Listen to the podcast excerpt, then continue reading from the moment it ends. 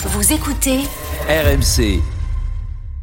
Le seul truc que tu peux analyser, c'est quand. euh, alors la question se pose, quand tu joues à 10 contre 11, que tu mènes 2-0, le changement que fait Tudor, est-ce qu'il a lieu d'être ou pas? C'est-à-dire d'enlever tous les attaquants, ce qui fait que tu perds une dimension de pressing et après tu ne fais que subir. Est-ce qu'il s'est dit ça va passer parce qu'il y a 2-0 et que bon, c'est pas une équipe euh, dingo en face?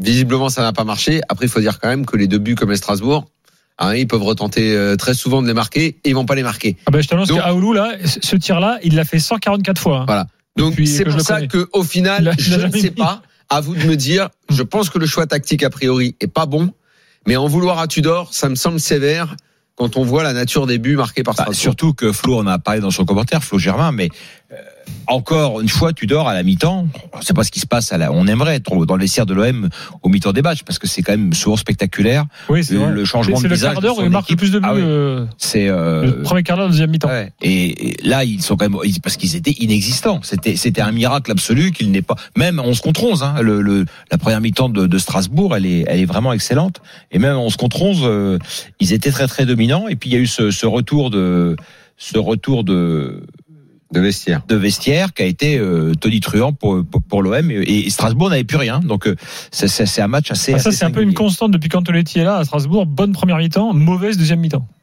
Ah bah là, pour le coup, euh, pardon, mais vu les deux buts à la dans Oui. les cinq dernières minutes, Oui, mais en enfin, fait, il y a avant les deux buts. Il n'y a rien de euh, cohérent dans les explications du Ouais. match de ce soir et le fait de son d'avoir un match à 10 contre 11, ça enlève la cohérence et les recherches d'explications. Strasbourg marque C'est à la com- fin et deux c'est buts compliqué de pas. trouver une rationalité dans ce match. Oui, voilà. Et les, comme tu disais, les buts, là, il peut tenter 150 fois la frappe. euh, bon, elle rentre, elle est magnifique. Ça fait un 2-2 assez spectaculaire. Mais euh, est-ce que, est-ce que ça fout en l'air la, la progression marseillaise? Bon, mine de rien, ils prennent quand même un point sur Monaco.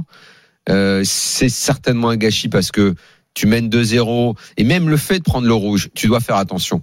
Balerdi, il doit faire gaffe que ce soit sévère, pas sévère, cette faute oui, elle est stupide, c'est stupide parce qu'il est loin Il du n'y a but pas en besoin plus. de la faire. Il est loin du Euh, but. Ah oui, ils, sont, bah, ils sont très mal placés. C'est une erreur. de- Il est mal d'abord une erreur de placé. il placement. fait une erreur. Et, et le match contre Strasbourg, à domicile, qui est quand même une mauvaise équipe, alors que tu as vu Monaco perdre, enfin tu connais tous les résultats de la journée, c'est une faute. L'OM l'OM commet une faute ce soir, clairement.